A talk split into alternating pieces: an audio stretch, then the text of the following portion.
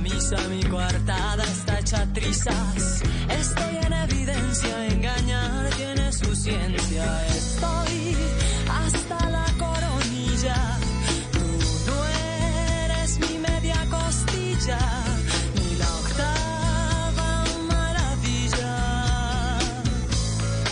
Un saludo para todos los oyentes de Blue Radio en Colombia y en el mundo. Es un gusto acompañarlos en el radar, comenzando con el resumen de lo más importante que ha pasado esta semana en Colombia y en el mundo. Hoy sábado 18 de septiembre, con el bolero falaz. Una de las canciones emblemáticas de Aterciopelados que hoy se presenta en el Teatro Mayor Julio Mario Santo Domingo, en medio de este regreso a la normalidad. Además, en la celebración del Día del Amor y la Amistad. Feliz día para todos. Vamos a hablar en segundos de política con el precandidato independiente Juan Carlos Echeverry, con sus propuestas, con su definición política y con el futuro, con el futuro que ve en esta carrera a la presidencia.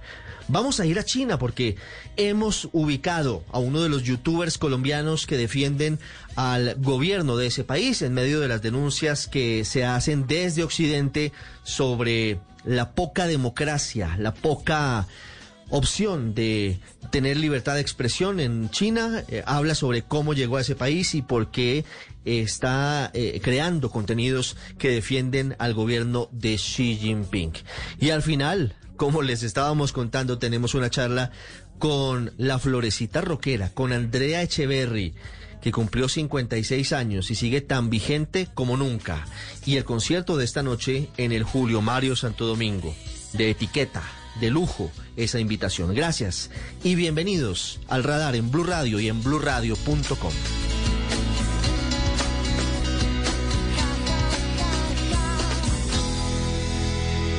Usted está en El Radar, en Blue Radio. Seguimos en el radar aquí invitando a los precandidatos presidenciales. Hoy está con nosotros Juan Carlos Echeverry. Doctor Echeverry, buenas tardes. Ricardo, muy buenas tardes. Muchas gracias por invitarme a hablarle a su inmensa audiencia. ¿Por qué decidió aspirar a la presidencia? Pues porque este país tiene muchos temas. Hay gente que construye sus casas sobre palafitos en Cartagena, en la Ciénaga de la Virgen. Hay personas que están eh, viviendo de un puesto de perros calientes y los consideramos informales. Hay niños que viven en Santa Marta esperando que un profesor llegara a enseñarles boxeo mientras les ofrecían droga en el, en el, puente, en el puente peatonal al lado. Eh, hay campesinos en Túquerres que quieren sacar su papa más rápido al mercado y no hay carretera el país está lleno de necesidades, todas cosas que se pueden solucionar con un gobierno eficaz. Y pues yo creo que tengo una forma de, ejercer ese liderazgo para ayudarle a tanta gente. Doctor Echeverri, usted ha formado parte de varios gobiernos. ¿Por qué esta vez sí haría lo que dice que haría para superar las dificultades de millones de colombianos y no lo hizo antes? Ricardo, a mí me dicen qué va a hacer. Y yo les digo, vea, en mi, en mi caso afortunadamente les voy a contar qué hice porque, por ejemplo, en, Cauca, en Cauca hace 10 años, con una reforma de las regalías que, yo lideré, les enviamos a Cauca en los últimos 10 años medio billón de pesos. Em, entonces, no, en mi caso, yo no tengo que contarles lo que voy a hacer, sino, sino que el, el, desarrollo de muchos, de muchos, miles de, miles de municipios en todo el país se ha hecho en buena parte con las regalías que les distribuimos y, y modestia aparte, pues yo lideré esa, esa, esa reforma. Entonces, en el caso mío, hicimos Familias en Acción, hicimos eh, Supérate con el Deporte, un programa con el que llegaron a, hacer deporte eh, tres millones de niños. Bueno, salvamos a Ecopetrol de la peor crisis. Yo en cada sitio en que he estado, siento modestia aparte, que, que, he cumplido con las expectativas y que he hecho cosas que ya han superado la prueba del tiempo. Doctor Echeverry, eh, ¿Qué le faltó a esos gobiernos a los que usted perteneció? Usted dice, yo hice cosas y nos muestra varios programas que han sido importantes. Eh, fue ministro, ha sido director de planeación, ha sido presidente de Ecopetrol.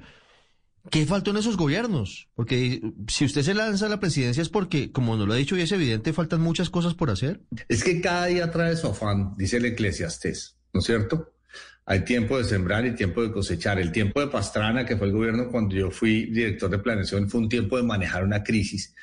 y pasamos todas las leyes, la, ley, la transformación de las transferencias a las regiones para salud y educación, lo que se conoce como el Sistema General de Participaciones, la ley de quiebra, la ley de vivienda, y todo eso tuvo un efecto importantísimo en los siguientes 10 o 15 años. Acuérdense que Colombia tuvo una época muy buena entre el 2000 no sé, 2000, 2001, 2002 y el 2014, hasta que llegó el precio petrol, del petróleo se cayó. Entonces, pusimos la plata para comprar los helicópteros. Eh, cuando era ministro de Hacienda, le dije al ministro de Defensa, Juan Carlos Pinzón, que me pidió 7.4 billones de pesos. Le dije, vea, es el presupuesto más alto que se le ha dado a las fuerzas militares en su historia. Yo le voy a dar esa plata, pero usted gana la guerra. No me va, no va a ser culpa mía que no ganemos la guerra. Con esa plata usted gana la guerra. Y fue, fuimos y con esa plata le ganamos al mono Jojoy ganamos a Reyes, le ganamos a Cano, le ganamos a... y se pudo hacer la paz de Santos. Fue con la plata que nosotros le pusimos. Entonces, no, lo que pasa es que en este momento hay otros problemas, pero no es que Colombia no haya resuelto problemas. Salimos de la bomba pensional, salimos de, universalizamos salud y educación. Es que a la gente se le olvida hoy por hoy todo lo que se ha avanzado. Colombia avanza una bestialidad, pero hoy tiene problemas, tiene problemas en la juventud, la, educación es muy mala, tiene problemas de desempleo porque venimos del COVID y venimos de una, de una recesión brutal, tiene problemas de, de informalidad, tiene problemas de seguridad, porque ese péndulo de la inseguridad se ha movido con, con, con el vaivén del narcotráfico y un poco con, con el desempleo. Mm, sí. ¿Usted es de derecha, doctor Echeverry? Yo, yo lo que soy es un resolvedor de problemas yo nunca, en los muchos desafíos que he tenido, nunca me he preguntado estas soluciones de derecha, de izquierda o de centro. Yo me he preguntado, ¿esta solución resuelve el problema? ¿Lo resuelve de fondo? ¿De verdad? ¿Atacamos la médula del problema? ¿Sí o no? Como, como dijo Deng Xiaoping, no importa de qué color sea el gato, lo que importa es que coma ratones. Claro. Pero si usted fuera candidato, por ejemplo, de una coalición que seguramente será de la centro derecha. Sé que a usted no, no, le gusta encasillarse como ahora a ningún político le gusta encasillarse si es de derecha o de izquierda, pero cada uno tiene su entonación. ¿Usted, por ejemplo, defendería el acuerdo de paz con las FARC? El, acuerdo hay que cumplirlo. ¿Y sabe por qué, Ricardo? Porque lo firmó el Estado colombiano. Y el Estado colombiano tiene que ser serio. A uno de ese acuerdo le pueden, no, no, no necesariamente le gustan todas las cosas. Este acuerdo es caro es caro, es difícil de pagar, pero hay que conseguir la plata y pagarlo y cumplirlo. ¿Sabe para qué? Para pasar esa página. Y fuera de cumplir ese acuerdo, nos toca ganar las guerras, porque hay por lo menos cuatro o cinco guerras todavía vivas en el territorio nacional. Una en Cauca, una en Nariño, una en Chocó, una en Catatumbo, una en, en, en Caquetá. Entonces, no solo hay que cumplir con el acuerdo, hay que ser capaz de ganarle a los que todavía nos están dando guerra. ¿Usted apoyaría una eventual despenalización de la droga, hablando de ese problema global que tenemos? Eh, yo, yo apoyaría una que Colombia liderara a nivel internacional una agenda de, de, de, de mancomunada para hacer eso, pero no unilateralmente en Colombia. Y, por ejemplo, no me gusta despenalizar la marihuana, el uso recreativo de la marihuana, porque nuestros pueblos, nuestras calles de, de los barrios de, de, de, Bogotá, de todo el país, están ahora llenas de microtráfico, de gente que quiere hacer adictos a los niños, a los jóvenes y después ponerlos a vender. Y eso es lo que más le preocupa a la familia colombiana. ¿Qué opina de Álvaro Uribe, doctor Echeverry? Pues, como todos los presidentes que conozco, hizo en su momento lo que creía correcto, tanto, tanto Pastrana como Santos, Uribe hizo, hizo diferencia, eh, le generó eficacia a las Fuerzas Armadas y fue un presidente que, que en su momento hizo, pues, eh, a, lo mejor, digamos, en, el mejor uso de su entendimiento y de su liderazgo político, lo que él consideraba correcto. Doctor Echeverry, usted va a recoger firmas. ¿Usted es un conservador vergonzante? ¿Por qué no está por el Partido Conservador de una vez? No, no, no. Yo sí algo he sido es, es tranquilo en ese sentido porque Primero, yo sí defiendo eh, la libertad, la libertad de la gente a decidir, a hablar. Esto que hacemos usted y yo en un régimen eh, totalitario no se podría hacer. Em, lo que pasa es que uno tiene, uno necesita 12 millones de votos, por lo menos, ¿de acuerdo?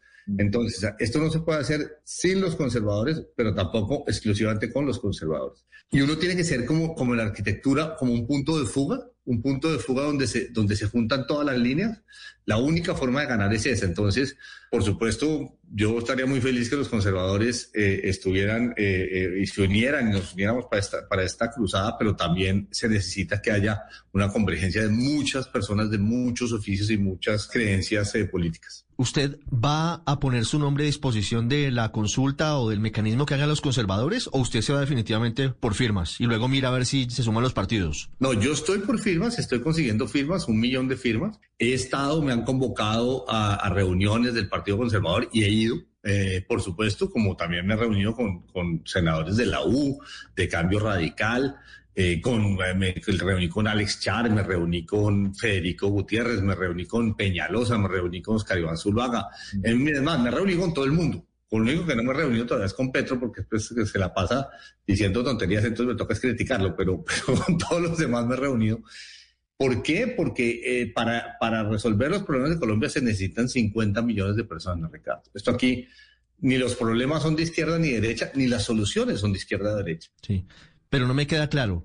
¿Usted no va a participar de, las de la consulta conservadora o del mecanismo que escojan los conservadores. Es decir, usted nos está contando hoy que se va por firmas, porque usted tiene muchos partidos detrás y gente que lo apoya e incluso gente sin partido. Es decir, usted no se va a medir con Mauricio Cárdenas, con David Barguil, con Efraín Cepeda. No, yo ya me fui por firmas. Lo de firmas se está adelantándose hace ya mes y medio, dos meses. De hecho, lo empezamos antes que los demás. Pero lo que tiene que ver con eso, con el, con el Partido Conservador, pues cuando lleguemos a ese río, atravesamos ese puente. Eso será seguramente la próxima semana. ¿Ya pensó qué va a hacer? Para definir el mecanismo. Y ahí tendrá usted que decir, ¿me, me cruzo el río por el, por el puente conservador o no lo cruzo? ¿Ya, ¿Ya sabe qué va a decirles a los conservadores? Pues primero va a saludar con un buen estrechón de manos a todo el mundo y nos vamos a sentar a, ver qué ellos que están pensando y uno que está pensando, pero necesariamente tiene que haber una convergencia, no solo con el Partido Conservador, pero por supuesto también con ellos. Le preguntaba si usted es de derecha o no es de derecha porque en la política práctica seguramente la primera vuelta presidencial va a ser en marzo. ¿Usted se ve en la consulta de centro derecha o se ve en la consulta de centro con Alejandro Gaviria, Sergio Fajardo y otros? A mí me han dicho que por qué no me voy para la coalición de la esperanza. Yo les he dicho, yo más bien quiero estar en la coalición de la experiencia, ¿no? Esa me gusta más. Y pues obviamente, si en la coalición de la experiencia llegara alguien como Gaviria o como a quien conozco, yo a Gaviria lo contraté en los Andes de profesor y lo dejé como mi, heredero en la decanatura. Entonces, digamos, lo conozco de vieja data también a, al gobernador eh, Fajardo, lo conozco, pues él era gobernador, yo era ministro. Eh, yo creo que mucha gente tiene que terminar junta, pero pues cada cosa tiene su momento. Esto, esto es un, faltan ocho meses. Si esto fuera el Tour de Francia, estamos en las etapas planas. O sea, todavía lo que va a pasar no ha pasado. Mm, bueno, se la valgo.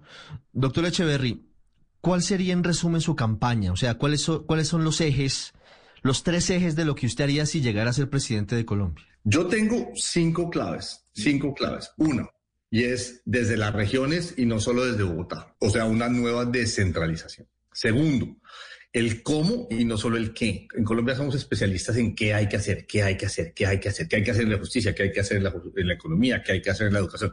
Pero muy poca gente se preocupa por el cómo, cómo hay que hacerlo. Tercero, pedagogía y no demagogia, que es nosotros a la educación le quitamos la, la pedagogía y la volvimos una educación puro de presupuesto, de ejecución de, presupuesto y no una educación de pedagogía. Transformación y reformas. Todo el mundo está que la reforma, que la reforma B, que la reforma C. Yo ya he hecho muchas reformas en mi vida para saber que se necesita mucho más que reformas. Se necesita gestión y se necesita justicia. Con solo reformas usted no va a ningún lado. Eso es lo que llamo transformación. Y crear, no solo crecer. Nosotros los economistas crecer, crecer, crecer. Eso no basta, Ricardo. Si no creamos economía donde no la hay, que son 1.050 municipios, la economía es muy endeble y son muy pobres y ahí radica la desigualdad de este país y ahí radica el atraso y el atraso del campesino y el atraso del comerciante, no vamos para ningún lado. Entonces le doy esas cinco. Esos son, digamos, las claves, las claves. Ahora, ¿cuáles serían cosas esenciales que hay que hacer? Pues están un poco ahí. Eh, eh, primero el empleo y la formalidad. No, puede, no puede ser que un colombiano todavía sea considerado informal y sea un paria porque tiene un puesto de perros calientes. Eh, no puede ser que la tributación que tenemos sea una tributación nosotros crecemos para que nos ponga a tributar la, la, cuando debe ser todo lo contrario. La tributación debe ser para crecer. Tributemos para crecer en vez de crecer para tributar. Eh, la seguridad, la corrupción son dos cosas que tiene a la gente agobiada en todo el país, en todo el país. Si uno se, se, se emplea con esos, esas claves y esos focos, el foco de corrupción, el foco de seguridad, el foco de educación, el foco de formalidad, el foco de, de, de, de creación de economía, créame que haríamos cuatro años espectaculares. Doctor Echeverry, ¿qué les responde a los que dicen que usted es más de lo mismo, un tecnócrata bogotano desconectado de las regiones y de la realidad del país? Pues yo estuve liderando una empresa que está en 217 municipios. Primero. Segundo, mi papá nació en Villahermosa, Tolima, que es una zona cafetera. Mi mamá nació en, en eh, Ubaté, Cundinamarca, que es una zona lechera. O sea, yo no vengo de Bogotá, yo vengo, yo soy más o menos café con leche, ¿de acuerdo? Yo hice una novela que tiene que ver con los llanos orientales. Yo pasé mi infancia en sitios en los llanos orientales y, y conozco bien eso, pues tengo una novela, de hecho, sobre el tema, que se llama En sitios más oscuros. Yo me recorrí el país de punta a punta como funcionario público eh, y desde que era pequeño. Entonces yo conozco bastante bien, bastante bien y he sufrido bastante bien lo que es Colombia. Pues estas ganas están bien ganadas por todo el país. Estas ganas están bien ganadas por todo el país, dice usted. Doctor Echeverry, ¿es rentable al final hacer campaña confrontando a Gustavo Petro o es contraproducente porque usted termina creciendo más a Gustavo Petro? Lo que pasa es que eso no es una escogencia. Yo, yo la verdad es que quiero contarle a la gente qué es lo que yo quiero hacer, pero es, es inescapable que a mí lo que más me preocupa, ¿sabe qué es, Ricardo? Que hay alguien que hoy tiene la mayor favorabilidad y que solo dice cosas que están equivocando a la población colombiana y confundiéndola y haciéndola creer que, que las cosas son fáciles, que son banales, que son frívolas y que le puede meter los dedos en la boca a la gente cuando quiera y la gente no se da cuenta. Pues si la gente, yo soy más que todo un profesor. Si yo veo a alguien contándole a 50 millones de colombianos o 35 millones de adultos que tienen la capacidad de votar, en mi país, diciéndole tonterías y necedades, y, curiosamente por azar del destino y pues curiosamente la gente que la, es la persona que, la gente dice que más favorabilidad política tiene, pues a la gente hay que contarle que eso son tonterías y eso son necedades. Ahora, eh, eh, esta campaña no es por la negativa, digamos, la campaña en general. La campaña es qué es lo que vamos a hacer en Colombia, pero si hay que decirles por qué es que lo que dice el senador Petro son tonterías y son necedades. Eso es parte esencial de esto. Para concluir, doctor Juan Carlos Echeverry, ¿cuál es su opinión del gobierno de Iván Duque? A ver, el gobierno, como en todo, tiene luces y sombras. Voy a empezar por las luces. El gobierno, cuando empezó la pandemia, hizo unos programas buenos. El programa de ingresos solidarios es bueno, el PAEF es bueno. Lo que se hizo con el Fondo Nacional de Garantías para que hubiera garantías del 90% me pareció muy bueno, pero fue menos agresivo y menos generoso de lo que debía en el 2020. Ha debido ser mucho más más generoso para ayudar a la gente. La gente estaba enferma, se estaba muriendo, estábamos quedando desempleados y estaban quebrando las empresas, los restaurantes, etcétera. Y en cambio este año, este año pasa una tributaria, primero presentó una tributaria que, que ojo, con la que estaban de acuerdo Fedesarrollo, el Banco Mundial, el BID, el, F, el Fondo Monetario Internacional, la OCDE. Hoy todo el mundo le echa culpa a Carrasquilla, pero es que Carrasquilla presentó lo que era consenso entre los economistas. Entonces se la presentó, se la, se la retiró el ministro Carrasquilla se retiró, se presentó una reforma tributaria que es muy curiosa, es muy rara. Gasta más este año y el próximo y solo empieza a ahorrar bien entrado el próximo gobierno, el 2023. Eso me parece una sombra. Ah, una luz es, la vacunación, me parece que la vacunación ha ido bien, no ha habido ningún escándalo notable, salvo dos o tres cosas pequeñas con la vacunación, pero la vacunación se ha manejado bien, que no era fácil. Eh, una sombra es que el gobierno se inauguró con un primer año peleando con la JEP y peleando con el acuerdo de paz que no me pareció un acierto y le hizo perder al gobierno el momento más valioso de cualquier administración, que es su primer año. Es Juan Carlos Echeverry, precandidato presidencial, con nosotros aquí en el radar, en antena para todo el país y en Facebook, en Blue Radio Colombia, candidato del color obispo, porque no termina de ser azul, porque le mezcla otros colores. Doctor Echeverry, gracias. Gracias, Ricardo. Muchas gracias por permitirme hablarle a su inmensa audiencia. Un abrazo a todos que, que tengan un, un, muy buen fin de semana. Ya regresamos a El Radar en Blue Radio.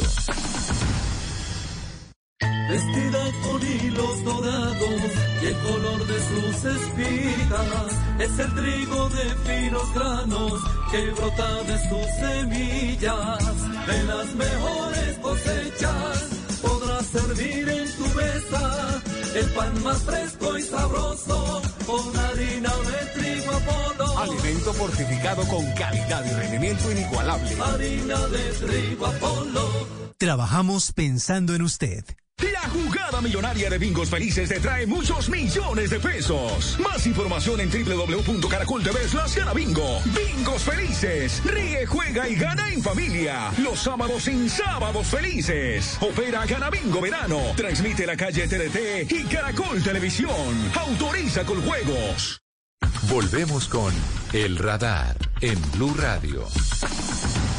Revisando prensa internacional en estos días, lo que antes se llamaba cable, que es un despacho internacional de la agencia de noticias France Press, encontramos un listado de youtubers que, según dijo el medio francés, defienden al gobierno chino en redes sociales. Y la historia con la que estaban mostrando la, la, noticia es la, la historia de un colombiano, de Fernando Muñoz Bernal que es youtuber, que lleva más de 20 años en China. Y dijimos, hombre, vamos a buscar a Fernando Muñoz para que nos cuente su historia.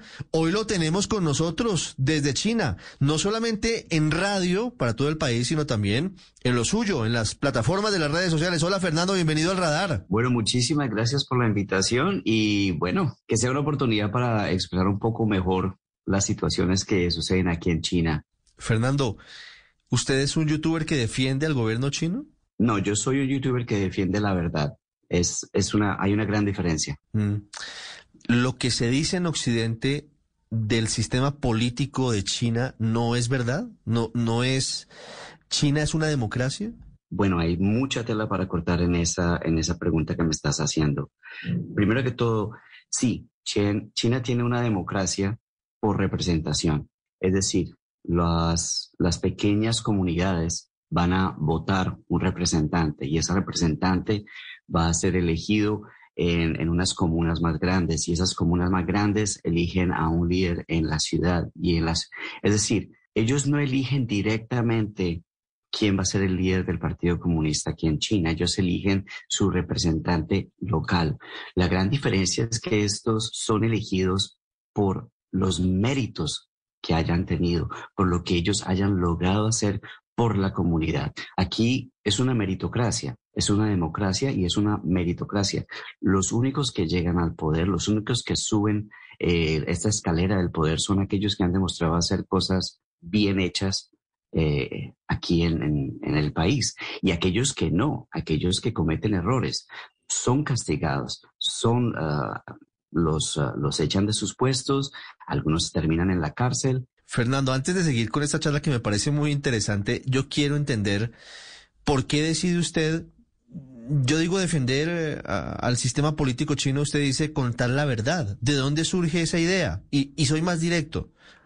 ¿A usted le paga el gobierno chino por hacer esto? No, a mí el gobierno no me paga por hacer esto. Déjame te explico qué sucede. Siento que China está siendo atacada injustamente y siento algún miedo por cómo se están eh, escalando las, las mentiras y los ataques a China. Es un círculo completo. Empiezan con Hong Kong, siguen con Tibet, siguen con Taiwán, siguen con uh, Xinjiang. Es decir, reciclan temas para atacar a China. Esa es mi preocupación personal. Y viviendo aquí tanto tiempo, yo sé que las situaciones no son como son. Hablemos de Hong Kong, por ejemplo. La gente en Hong en Hong Kong tiene una financiación directa de lo que se llama la NED o uh, National Endowment for Democracy. Eso es básicamente la, CIA de los años 2000. Cuando usted tiene medios públicos, medios como Apple Daily, diciendo que sí, bienvenida a la CIA, bienvenida a los fondos extranjeros, eso es interfer interferir en los asuntos internos de un país. Entonces, ¿a qué estamos jugando? Usted sabe que Hong Kong, antes de las, re las revueltas, estaba de tercero en el índice de, de libertad a, a, nivel mundial, mientras Estados Unidos estaba número 17. Y usted sabe que el año pasado, después de que vino la, la um, NSL, la National Security Law, volvió a ser el número, el número. Entonces, cuando, cuando uno ve que estas narrativas occidentales no son lo que uno vive, yo vivo a 30 minutos de Hong Kong, cuando uno sabe que eso no es así, se ve uno forzado a, a decir algo. Entonces, cuando yo empiezo a generar contenido y las agencias de prensa aquí en, en China, los medios chinos dicen, hey, ese mensaje salió bien dicho, ese mensaje salió bien presentado, lo toman y lo amplifican, lo ponen en sus plataformas, por ejemplo. Ahora, hay otro tipo de contenido cuando ellos dicen, hey, nos gustaría invitarte a que conozcas este puente. Entonces nos llevan a un puente, nos pagan el transporte, nos pagan la acomodación, nos pagan las comidas y nosotros hacemos un video sobre ese puente. Mm. Es promoción, la gente habla de propaganda Mm. y es, y es cuestión de términos también. Hay que entender que cuando la gente habla de propaganda, ya tenemos precalculado que eso va a ser algo negativo. Es, de eso se trata el trabajo que yo hago con ellos. Y como te digo, es esporádico. Yo lo comentaba en un video ah, anteriormente. Usted no tiene ni idea cuántas veces me han rechazado y tampoco tiene ni idea cuántas veces yo he rechazado las ofertas de ellos porque no cuadran con mi horario, porque no me interesa ese tema. Entonces es una, es una relación bastante orgánica. Mm. Eh, la AFP eh, decidió utilizar el término eh, la legión, ¿sí? O army. Eh, utilizaban el término network, una red. Cuando usted habla de la, de la, del término red, usted se imagina una red de narcotráfico, una red de, ¿sí? No le ve el lado positivo, sobre todo si ya ha recibido tanta información negativa. Pero usted se conoce con los otros youtubers que están eh, en una tarea similar de, promover o de hacer propaganda del régimen chino. Aquí hay miles de youtubers extranjeros, miles de youtubers extranjeros. Y existen grupos en eh, una aplicación que se llama WeChat, que es como el WhatsApp, pero 20 veces mejor, eh, de aquí de China. Entonces, yo conozco a una persona que está haciendo videos. Entonces yo le digo, hey, ¿por qué no hacemos un video juntos? Y de pronto tu, tu audiencia se va a suscribir a mi, a mi canal y mi audiencia se va a suscribir a tu canal. Y así comenzamos. Entonces conoces a otro y ya somos tres y somos cuatro. Hay grupos en WeChat de, de- de creadores de contenido, de YouTubers, que tienen cientos de miembros. A mí no me gustan esos grupos tan grandes porque hay mucha, mucha negatividad. Entonces yo me he retirado de varios de esos grupos y lo que hice fue crear mi propio grupo. Y yo tengo un grupo um, que nos llamamos los Wumao. Wumao ah, es un término utilizado en Occidente eh, para referirse a la gente que recibe pago por hablar positivamente. Obviamente, yo utilizo ese término de manera cómica, sí, para es marketing. Si ya lo están utilizando como término, pues llamémonos de esa forma. Entonces, es un grupo de 12 o 13 personas con las cuales tengo afinidad. Muchos de ellos los conozco personalmente y, sí, trabajamos eh, en diferentes líneas, cada quien hace sus cosas, pero yo suelto un tema de conversación y digo, hey, ¿quién quiere hablar sobre los 70 años de Tibet? Ah, listo, hagamos un video. Hey, ¿quién quiere hablar de eh, los problemas eh, de los medios chinos y los medios extranjeros? Hey, yo, listo, y hacemos un video. De esa forma tan simple funciona. Es sugerir que los temas y que, y que lo que vamos a hablar y lo que vamos a filmar viene dirigido por, por el gobierno mismo, eh, es, eh, es erróneo, no es así. Entonces yo agradezco la oportunidad de poder aclarar cómo son realmente las cosas aquí en Blue Radio. Muchas gracias. Fernando, usted tiene plena libertad para hacer un video criticando al régimen chino o, o hablando de lo negativo que pasa en China y, y- y no tiene ningún problema, lo puede publicar, lo puede difundir. Yo puedo criticar al gobierno chino y ponerlo en YouTube sin ningún problema. Ahora, yo tengo mucho contenido político positivo y no lo puedo poner en plataformas chinas. Ellos vetan el contenido. El manejo de información es extremadamente importante aquí en China. Entonces, ellos sí tienen eh, eh, censura en sus medios porque para ellos lo primordial es la armonía, que no vaya a disrupt, que no vaya a alterar la seguridad de la nación, que no vaya a alterar eh, el balance y el equilibrio de, de- la población. Usted se imagina, por ejemplo, este médico, el doctor Lee, que dicen que fue el, whi- el whistleblower de COVID-19. Este señor se entera que hay un, un virus que no conocemos, que no entendemos, que no hemos podido identificar y empieza a distribuir esta información por WhatsApp, por, el, por WeChat, por el WhatsApp eh, chino. ¿Usted se imagina si ese mensaje le llega a los 11 millones de habitantes de Wuhan? Si la gente dice, uy, va a haber un, nos van a hacer un lockdown, nos van a, nos van a encerrar, no, pues salgamos de aquí. ¿Usted se imagina qué tan rápido se esparce el virus en una ciudad de 11 millones y en un, en una, en un país con una población de 1.4 billones de personas? ¿Entienden entonces la importancia de, de, manejar la información? Pero, pero Fernando, claro, e, eso es importante, pero, pero mirando las cosas desde la otra óptica, hay críticas desde muchos países por el manejo que se le dio al origen de la pandemia en China y principalmente por la demora en reconocer que había un problema y en darla a conocer a la Organización Mundial de la Salud. ¿No le parece a usted entonces que más allá de prudencia lo que hay a veces es un secretismo que lo que pretende es mantener artificialmente una opinión del mundo sobre lo que pasa en China? ¿Pudo haber allí existido una demora que pudo haber llevado a que la pandemia se expandiera por el mundo? Y lo dice la misma Organización Mundial de la Salud. Bueno, es importante eh, entender un par de cosas aquí. Eh, cuando ellos se encuentran con un virus nuevo, ¿sí? El Nova Coronavirus. No entienden realmente qué es. Están mirándolo, están estudiando. Ellos notifican al a, la Organización Mundial de la Salud de lo, con lo que están eh, lidiando básicamente. Y el punto de contención, el punto crítico es entender la transmisibilidad, entender mm. si esto se transmite de humano a humano. Y eso es lo que les toma más tiempo si usted mira históricamente el tiempo que, se que han tomado otras pandemias anteriores, esta es el proceso más rápido en la historia moderna de poder determinar la información necesaria para tomar acción. Ha sido el tratamiento más rápido en la historia de la humanidad, pero a usted le parece lento. Fernando, se me acaba el tiempo. ¿Usted cómo termina viviendo en China y hace cuánto no viene a Colombia? yo ah, quería ensayar cosas nuevas. Eh, yo he sido profesor en los Estados Unidos, he sido profesor en Colombia y eh, se presentó una oportunidad de pedir a, Asia. Eh, quería ir a Japón, quería ir a Tailandia, quería ir a China, pero China me pareció más interesante.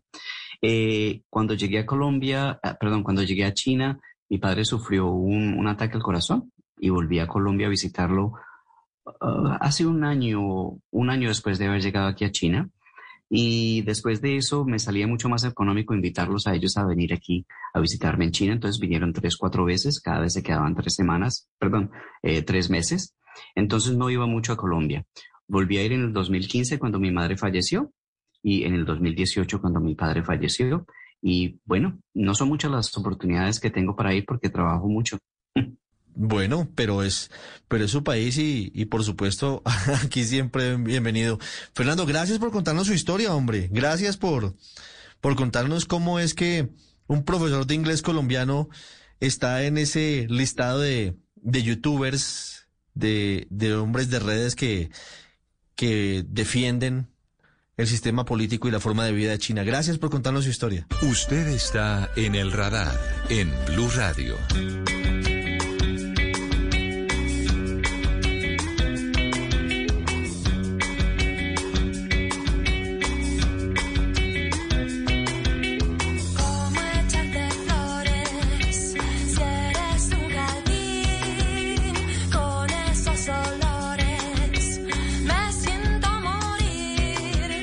Antes de terminar hoy el radar, yo debo decir que hago una entrevista desde mi corazón adolescente y ojalá nunca termine. Desde las épocas de Mujer Gala, desde las épocas del bolero falaz a lo que hoy es el regresar a los conciertos presenciales en el Teatro Mayor Julio Mario Santo Domingo de Aterciopelados. Por eso para mí es realmente un orgullo saludar a Andrea Echeverry, la líder, la voz, la florecita rockera, ese referente para, para los colombianos, para los músicos, para los jóvenes de otros tiempos. Andrea, gracias por estar en el radar, bienvenida. ¿Qué hay? ¿Qué más? ¿Cuánto tiempo sin estar en un escenario presencial, en, en, en una tarima, en un concierto. Pues mira que hemos tenido la fortuna de estar como en dos, sí, en dos. Estuvimos en Medellín, en el Bol de las Flores, y también estuvimos el 20 de julio en la 13 con séptima. Esos han sido. Así que este es el tercero. Pero claro, todavía es como un evento así como increíble, como algo especialísimo, como algo, como una cantidad de energía además ahí acumulada y una cantidad de, de, cosas para contarles y de ganas de verlos. Son, son raros estos momentos, pero también le imprimen como una calidad muy especial a los breves momentos en que nos podemos ver. Claro. Andrea es, por supuesto, una de las artistas que, que, más ha estado en giras durante muchos años. ¿Cómo fue ese periodo de la pandemia, Andrea, antes de esos conciertos en Medellín y en, y en el centro de Bogotá, cuando regresamos de a poquitos a, a poder compartir un escenario que es natural para los artistas, que es la tarima y en los conciertos? Sí, uff, esto ha sido duro. Eh, de hecho, hay una canción del disco Tropiplop, que es nuestro, mm, el disco que lanzamos a comienzos de año, hace como unos mesecitos, mejor dicho.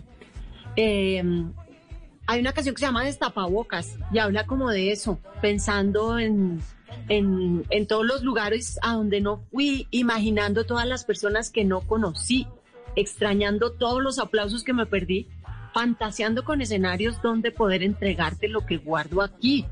Uy, sí, ha sido durísimo, ha sido fuerte. Digamos que también pienso que, que, que para un artista como que tener esos espacios de creatividad abiertos también es valioso, ¿no? Porque cuando tú estás trabajando y girando todo el tiempo, poco, poco tiempo queda. Mm. Pero, pero pues eh, en toda la pandemia hicimos ese nuevo disco que se llama Tropiplop y mm, hicimos videos, editamos, yo dibujé la carátula, ¿sabes? Como que también eh, se vale como jugar a, a, lo que sea, a lo que venga. Andrea, ¿qué es Tropiplop? Ese álbum en medio de la pandemia, en medio de, de una realidad un poquito diferente, ¿cómo se puede contar a los oyentes y a los amigos que hasta ahora están con nosotros en Facebook, en Blue Radio? ¿Qué es Tropiplop? Eh, pues el título tiene que ver con el trópico, con este trópico corrupto, hipersexualizado. Y el plop tiene que ver con Condorito y con ir, irnos de espaldas ante esta realidad tan incomprensible y tan terrible. En ese escenario que hoy es el Teatro Mayor Julio Mario Santo Domingo, ¿cómo, cómo es la interacción con el público? Son escenarios distintos. Uno es la Feria de las Flores, otro es estar en, en una calle en el centro de Bogotá o en un bar, y otra cosa es ir, eh, digamos que con traje elegante, comillas, en teoría, porque es un escenario maravilloso, majestuoso, a un sitio con una acústica hermosa, como es el Teatro Mayor Julio Mario de Santo Domingo. ¿Qué significa presentarse en un escenario como esos? Pues em, en el Julio Mario nosotros hemos tocado hartas veces. Yo sí recuerdo por allá hace miles de años que uno estaba acostumbrado al desorden y al poco y a que la gente estuviera como desencajada, pero desde hace años uno también disfruta el teatro y que la gente esté sentadita y que el sonido sea súper bonito y que haya, digamos, tramoya, qué sé yo. Tocar en teatros también es una experiencia muy, muy bonita y, y pues desde hace años que lo hacemos en el Julio Mario ya muchas veces. Claro, claro que la recuerdo. Lo recuerdo muy bien, Andrea. Eh, han sido muchos años, de hecho, esta semana que termina, usted estuvo de cumpleaños y han sido tantos recuerdos, tantos álbumes, tantas historias. ¿Cómo ha sido ese recorrido por, la carrera de Terciopelados? Porque hablamos hoy, mire, esta noche de sábado se presentan ustedes en el Julio Mario, pero vamos a las épocas de, de los ochentas y los noventas en, en la Candelaria, en pleno centro de Bogotá. Vamos a las épocas de Mujer Gala, las épocas que yo recordaba con nostalgia porque eran tal vez mis épocas de juventud. ¿Cómo ha sido la evolución de Terciopelados? Bueno, eh, sí está bueno decir que tocamos el sábado a las 8 de la noche y el domingo a las 5 de la tarde. Mm. Em, y pues ya llevamos, sí, treinta y pico de años. Digamos, como a Terciopelados, creo que como 29 años o algo así. Pero Delia y los aminoácidos, que fue nuestra primera banda, pues de hecho se formó en el 90 y tuvimos esa, ese bar que se llamó Barbarie y luego tuvimos una cantidad de bares y por ahí empezó como todo el recorrido. De hecho, dentro de poco va a salir un BIOS de Aterciopelados y ahí sí vamos a contar toda la historia. Y de hecho, para hacer el BIOS ese nos llevaron a, allá a la calle 10 con carrera cuarta, que era donde era Barbarie. Y, uy, claro, una cantidad de recuerdos, porque ha sido mucho tiempo y ha sido mucho amor y ha sido muchas cosas muy bonitas. Han sido también muchos, no sé, como muchas revoluciones, muchos rompimientos y muchos hallazgos también. Yo pienso que llevamos todos estos años y mm, construyendo como una identidad propia, única, que refleje Colombia, que refleje Latinoamérica, que refleje también el mundo muchos años escribiendo cosas terribles que acompañan nuestra violencia, que acompañan eh, nuestros problemas, pero también escribiendo canciones súper bonitas, como de optimismo, como eh, de amor, con humor. No sé, es como, como mucho recorrido y, y uno como que mira para atrás y se siente muy orgulloso. Desde, desde Siervo sin Tierra, por ejemplo, que, que es una canción muy crítica de, de una problemática severa de, de, Colombia y los desplazados y la servidumbre y tantos problemas, a lo divertido de Cosita Seria o a las canciones dedicadas a las hijas, a muchos escenarios, Andrea. Nos vemos esta noche y mañana a las 5, pero antes de, de irnos, han pasado los años y eso pues es innegable y estamos, estamos mayores. Pero ¿cómo, cómo llega la música de Terciopelados hoy, por ejemplo, a, las nuevas generaciones, a los jóvenes, a, los muchachitos que están empezando a escuchar música?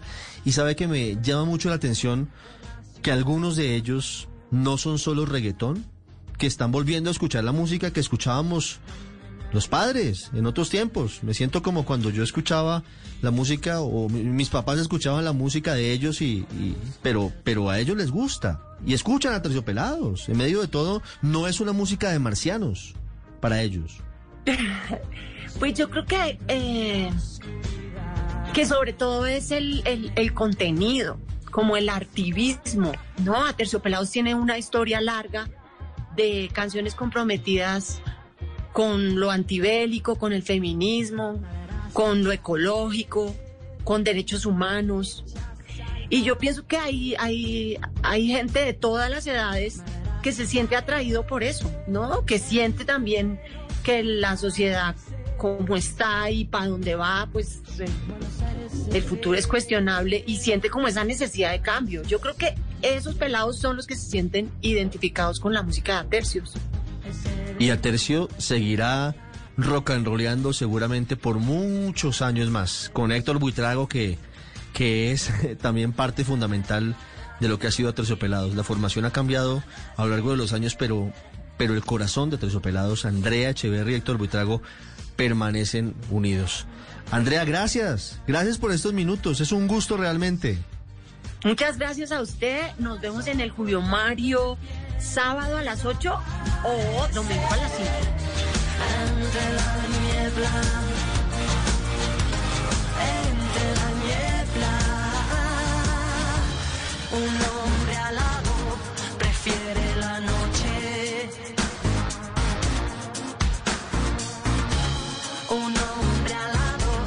prefiere esta noche.